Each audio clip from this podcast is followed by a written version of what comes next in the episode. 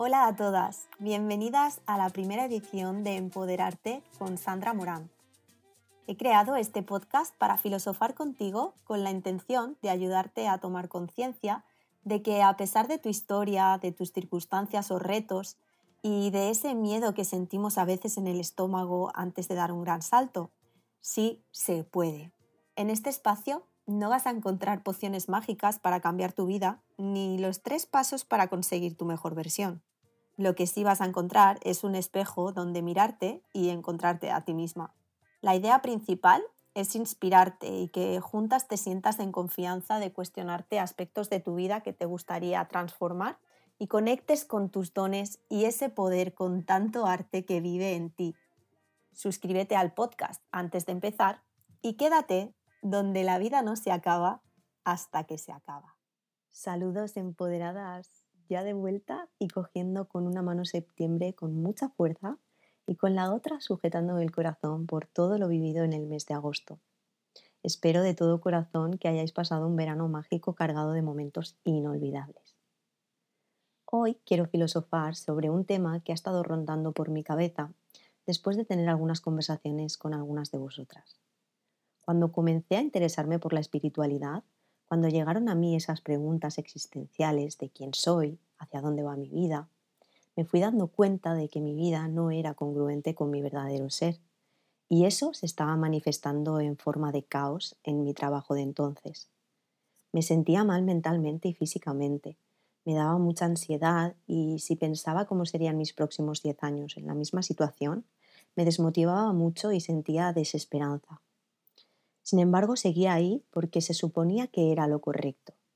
Bla, bla, bla, y todas esas cosas que nos impone la sociedad en la que vivimos y nos mantiene estancados y amargados. Al ir avanzando en mi autoconocimiento, teniendo más claros mis valores, definiendo qué era eso que me empujaba, que me impulsaba y que me ilusionaba, teniendo más certeza del camino que quería recorrer, me dio más fuerza y más seguridad para romper con todo lo que no me permitía vivir en autenticidad y siendo fiel a mis valores, mis intereses y deseos. Conforme vas caminando el camino, esos valores, intereses y deseos pueden ir cambiando, ampliándose porque estás empezando a despertar una parte de ti que estaba dormida, que es atreverte a soñar. En las relaciones de pareja me ha pasado un poco más de lo mismo. Yo quería lo que se supone que era la relación ideal, ¿no? Película de Hollywood por lo menos. Tener pareja estable para toda la vida, que todo fuera idílico, tener hijos y todas estas cosas. Me ha costado muchos años comprender esto, mucho trabajo personal, y es que empezar una relación desde la carencia, pidiendo que nos quieran como el que pide limosna, sin haber sanado o trabajado en tus heridas previamente y volcando todas tus necesidades y carencias en el otro, no es un buen negocio. Tener que ser cualquier otra persona menos tú para agradar a tu pareja o dar de más por miedo al abandono o al rechazo no es congruente y no es sostenible. Creo que es muy importante entrar en una relación siendo en primer lugar honesto contigo mismo y con el otro, sin tener que esforzarte para que salga bien o te hagan casito. Tener conversaciones incómodas donde se muestren las cartas de cada uno y saltarse ese apartado en el que mentimos, exageramos, ensalzamos, porque la autenticidad es la llave del éxito acompañado de la vulnerabilidad. Así que abrir tu corazón, si lo crees oportuno, con esa persona y mostrar la belleza de tus fortalezas, pero también de tus heridas, siempre que sepas que el otro lo va a saber apreciar y abrazar, y que estéis en igualdad de condiciones, por supuesto, es decir, que él o ella también abra ese espacio y se comparta contigo. Cuando te comprometes con tu camino de evolución, de conciencia, el camino que sea, porque hay caminos diferentes y al final cada camino a lo que te invita es a ser totalmente honesto contigo mismo, que es de lo que estamos hablando. A mirarte a ti mismo, observar cómo estás co-creando la realidad, descubrir y nombrar lo que sentimos.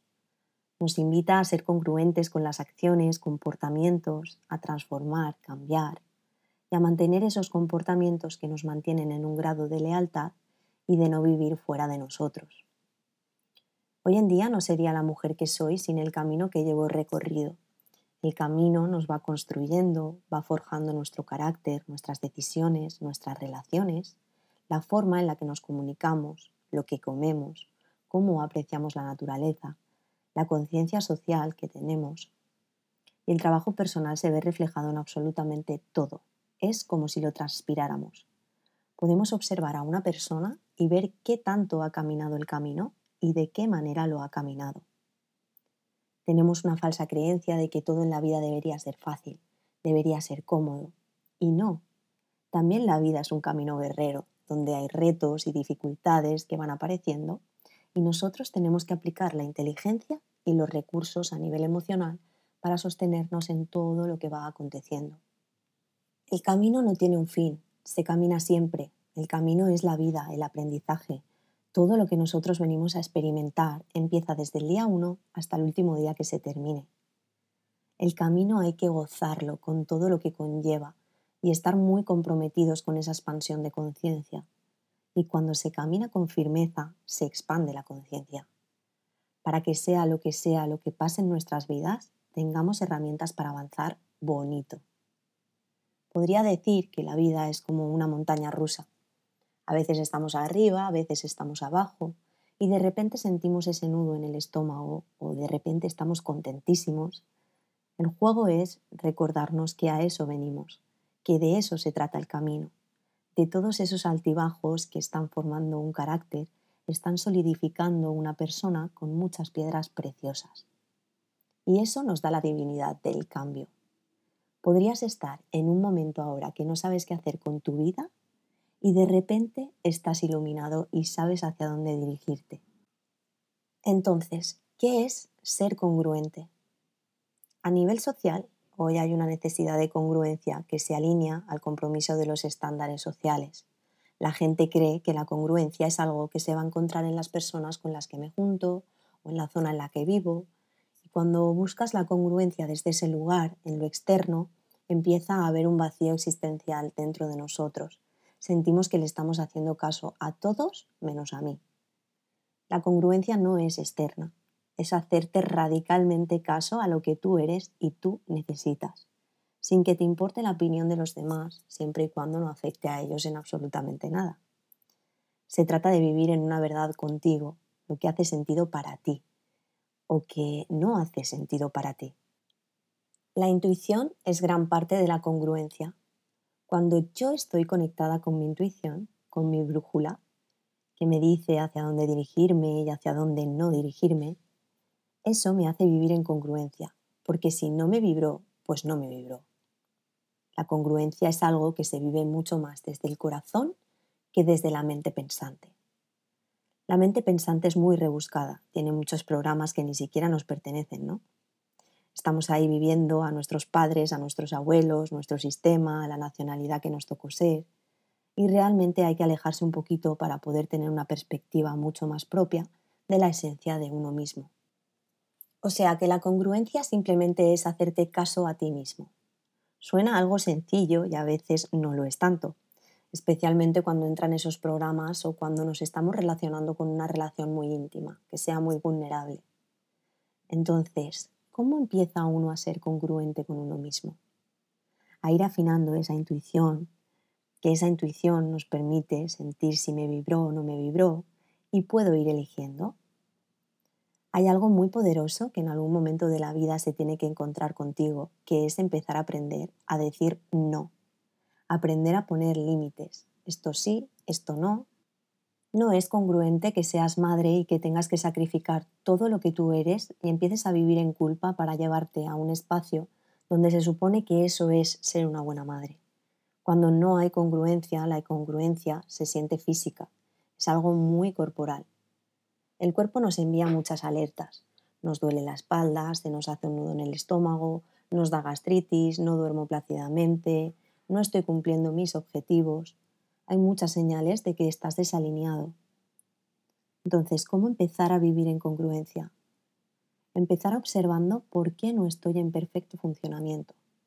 El cuerpo es una máquina perfecta de otro nivel. El cuerpo, la mente, el ser, se diseñó para vivir una vida en absoluta felicidad, abundancia, prosperidad, en todas las cosas más bellas del universo, más allá de las circunstancias, con sus dificultades y todo lo que abarca es una máquina perfecta. Y siempre hay señales cuando uno no está haciéndose caso. Tenemos que sentirnos. Si no estás durmiendo, no es normal. Si no estás haciendo ejercicio y estás desmotivado, algo no está bien. Si no estás trabajando en lo que realmente deseas, si estás en un trabajo que no te gusta nada o incluso tienes un jefe que te trata muy mal, algo está pasando. Si tienes un dolor de barriga constante y no sabes de dónde viene, algo está pasando. Entonces tienes que buscar qué te está pidiendo todas estas señales para que te alinees con tu verdad. A lo mejor, referente al ejemplo que puse, lo más congruente para ti es ser una mamá más libre, que busque menos la aprobación de todos. A lo mejor eres otro tipo de persona y eso está muy bien. Y empezar a abrazar la autenticidad yo creo que es algo muy poderoso, encontrarte distinto y que eso distinto te empodere. Así que, ¿qué es la autenticidad? La autenticidad es entender las infinitas posibilidades del universo. Vivir en autenticidad consiste en la amplitud del pensamiento. Si nosotros estamos en un jardín precioso, con un cielo abierto despejado, y solo nos centramos a ver una hojita que hay en el suelo, sin darnos cuenta que levantando la mirada tenemos un jardín maravilloso, no nos vamos a dar cuenta de que tenemos otras posibilidades. Si a mí siempre me han dicho que el deber ser es así que tengo que vivir en un sistema de reglas así cuadriculada, ¿cómo voy a explorar mi autenticidad? No hay manera. Entonces, el trabajar en la apertura de nuestra mente es la llave para poder vivir en autenticidad. Porque a lo mejor termino una relación de pareja y sí me duele mucho, pero también me doy cuenta que esa relación era la hojita que había en el jardín. Y el espacio abierto, el cielo, los árboles y todo lo demás también está aquí y yo estoy aferrada con la maldita hojita. Recuerda esto todo el tiempo. Siempre hay mucho más. Y creo que también para vivir en autenticidad se requiere una absoluta aceptación de los otros. Yo no puedo exigir vivir en autenticidad si yo quiero validar o invalidar la vida de los demás. Si yo me siento la jueza que critica si eso es correcto o incorrecto. Si yo vivo en una mente cerrada juzgando a los demás, muy probablemente es un reflejo de que yo tampoco me permito. Entonces tiene que haber una aceptación completa de tu ser y de todo lo demás que sucede alrededor, porque no vienes a cambiar el mundo. Vienes a vivir tu vida aceptando los procesos y honrando los procesos de los demás. Siempre podemos ser todo y más. Siempre hay otra cosa que podemos experimentar. Siempre hay otra cosa que puedo mirar, que puedo reflexionar, que puedo gozar, experimentar, probar, conocer sobre mi propia experiencia. A veces caemos en este programa de tener que complacer al otro. Sentimos que no podemos marcar un límite porque te vas a ver como dura, eh, que no quieres a los demás o que sientan que no merecen tu atención o que te sientas una mala persona o una mala amiga. ¿Por qué nos cuesta tanto poner límites? Lo primero que hay que saber es que no es tu responsabilidad nunca la existencia, la felicidad, la solidez de cualquier otro ser humano. No me corresponde. O sea, si tú no tienes inteligencia emocional para recibir un no, no es mi problema. Suena brusco, pero es que es así. Esto es un trabajo completamente personal. Por eso tenemos que empezar a hacernos a la idea de que no nos corresponde cómo se recibe la información. Ahora tampoco se trata de ser una persona que va por la vida soltando yo pienso esto de ti con el dedito acusador. Se trata de hacer lo que a ti te hace sentido y de lo que no te hace sentido. Cuando tú empiezas a entender que no es tu responsabilidad la parte del otro, desde tu lugar firme, amoroso, definitivo, dices no. Y la gente te empieza a ver en esa solidez y lo recibe de una forma muy bonita, porque dice, oh, qué bueno, que tiene las narices de decir esto así. Yo quisiera hacer eso también. Por otro lado, los límites van creando gran parte de nuestra realidad porque si yo empiezo a decir esto sí, esto no, con estas personas me junto, con estas personas no me junto, con este proyecto trabajo, tantas horas trabajo, tantas horas no, ahí vamos creando la realidad de nuestros sueños. Si la gente está buscando vivir una vida maravillosa, que se alinea a lo que ellos tienen en su mente, van a tener que prescindir de algunas personas, de algunas experiencias. Y eso está bien, porque al final la experiencia es muy propia nos vamos dando cuenta conforme va pasando la vida que tenemos muchas relaciones, que tenemos grandes maestros, que hay muchas terapias que nos hacen crecer mucho, pero al final todo nos regresa a nuestra propia maestría. Todo el trabajo exterior terminas absorbiéndolo para regresar a ti. Y elegimos este personaje por alguna razón muy específica de crecimiento y evolución. Hay que honrarse mucho, honrando tus decisiones, honrando tu sentir, honrando tus presentimientos. Todo es cíclico y hay personas que se van a presentar en nuestro camino y podrían ser relaciones o encuentros de un nivel precioso de amor, de aceptación, de belleza, de que traigan cosas muy bonitas a tu vida. Pero también van a haber relaciones muy conflictivas, muy extrañas. Y en todos los procesos siempre hay que tener la claridad para dejar ir. Todo muere para que resurja y así abrimos espacio para lo nuevo. Damos permiso para esta parte tan emocionante de la vida que es como, wow, universo, sorpréndeme. Ahora que viene. Me acabo de atrever a soltar esta relación tóxica, estos encuentros horribles, los acabo de abrazar y ahora me abro a esta otra oportunidad. Y te cagas de cómo te sorprende el universo cuando te atreves a soltar es urgente que entendamos que en cada muerte hay un nacer y por eso duele estar tan vivos. Hay que dejar ir todo el tiempo. Es una auténtica prueba de constante desapego. No te aferres a nada. Hay cosas más fáciles de soltar y luego hay otras relaciones más difíciles de soltar como una pareja, una mejor amiga o incluso algunas relaciones con nuestros familiares. Más allá de si se va o no de mi vida, es que el formato de relación que teníamos ya no funciona algo muere y algo nace también. Hay veces que una enseñanza puede tardar mucho, no es inmediato. Hay veces que algo se abre y vamos a tener que recorrer un círculo de muchas cosas hasta que de repente pueden incluso haber pasado tres años y se cierra ese circulito y de repente dices, ah, vale, ya entendí. Todos los escenarios que se me presentaron eran para llegar a esta enseñanza. Y para eso hay que trabajar muchísimo la paciencia hay que tener una paciencia muy heavy ante los procesos y ante las enseñanzas. Y una cosa que nos ayuda mucho es la aceptación absoluta de todo lo que se presente en nuestra vida. Porque la realidad y la configuración de este universo es perfecta. Todo tiene un porqué. Y cuando uno de verdad se rinde ante la existencia y te cansas de luchar y de querer controlar, quiero que sea de tal manera, ¿por qué no está saliendo como yo quiero? Spoiler nunca va a salir como quieres. Acepta y suelta todo lo que estás siendo y entonces la vida parece que te deja de atacar. Con todo y todos todo está bien. Vamos a ver cuáles son los innegociables en las relaciones para que sean saludables, en esas interacciones con otros.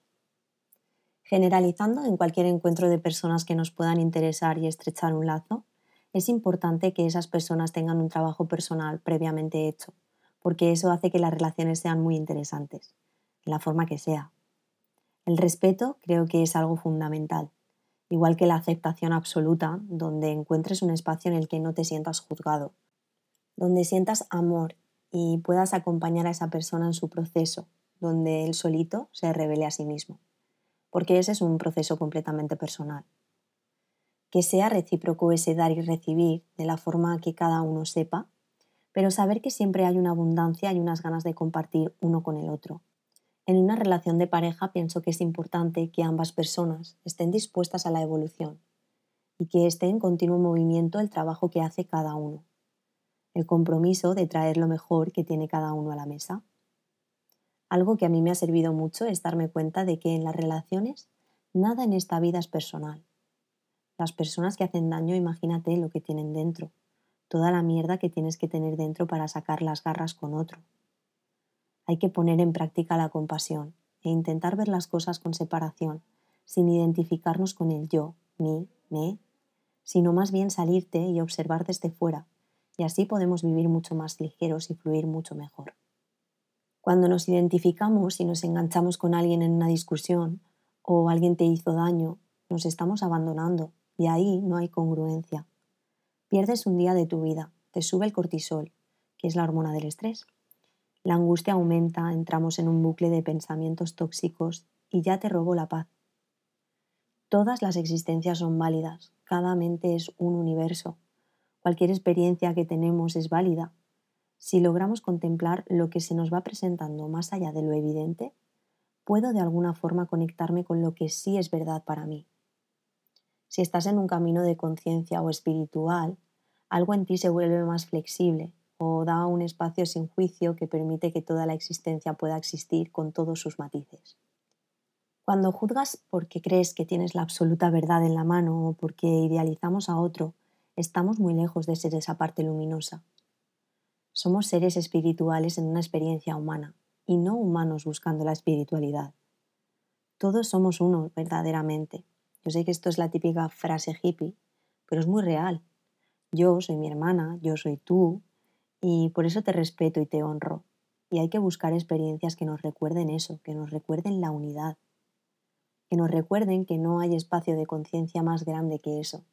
Y desde ese sentimiento de unidad no puedo ir a hablar mal de alguien o hacer daño a alguien, porque entonces no hay congruencia. No es congruente decir yo soy espiritual si estoy juzgando a otro. El yo, yo, yo, yo, yo es el ego, que juzga, que te impone la verdad, que te va a decir lo que es espiritual o lo que no lo es.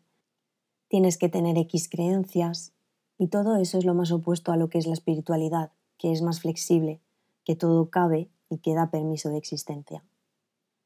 Tienes todo el permiso de vivir para que puedas reconocer ese amor que hay en ti, que está en la naturaleza y que también está en el otro. Aunque no te caiga bien o estén nuestros enemigos, que a lo mejor están sufriendo muchísimo o normalizaron cierta violencia, y no saben reaccionar de otra manera. Y esto no significa que tengo que permitirles que nos pisoteen o que abusen. Ahora bien, no hay nada más congruente que la incongruencia. Sí, sí, el ser humano no puede ser congruente todo el tiempo. Y si te tratas de llevar ahí, te vas a volver un amargado, porque te conviertes en el justiciero del universo. La incongruencia forma parte de la existencia humana Cuanto más nos creamos nuestras propias historias y nuestros juicios y esos cajoncitos donde pones lo que es correcto e incorrecto, esto está bien, esto está mal, más difícil nos va a ser la vida. Porque son límites que una solita se pone.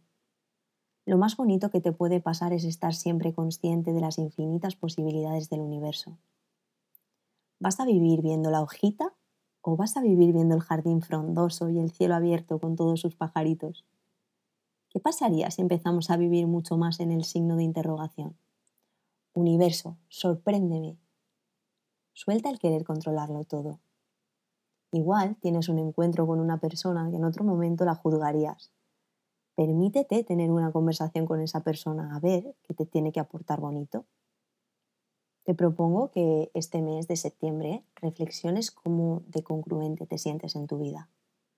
Vives una vida de autenticidad en el ámbito familiar, de pareja, amistad, trabajo. Escribe si es necesario en qué área sientes que no eres congruente y qué es lo que te impide serlo. Porque de esta manera te va a dar claridad y vas a poder ver las otras posibilidades que hay en el jardín y podrás vivir una vida mucho más alineada con tu verdadero ser. Familia, nos vemos la próxima semana. Ha sido un verdadero placer. Quiérete mucho. Hasta aquí la filosofada de hoy. Muchísimas gracias por estar al otro lado y empoderarte. No te olvides de suscribirte a este podcast si todavía no lo has hecho y compartirlo con otras personas si te ha servido de ayuda el tema de hoy. También me puedes seguir como Sandra barra baja Morant en Instagram y TikTok y escribirme un mensajito directo con tus pensamientos y reflexiones que me va a encantar leerte. Nos vemos en el próximo episodio con más arte que contarte.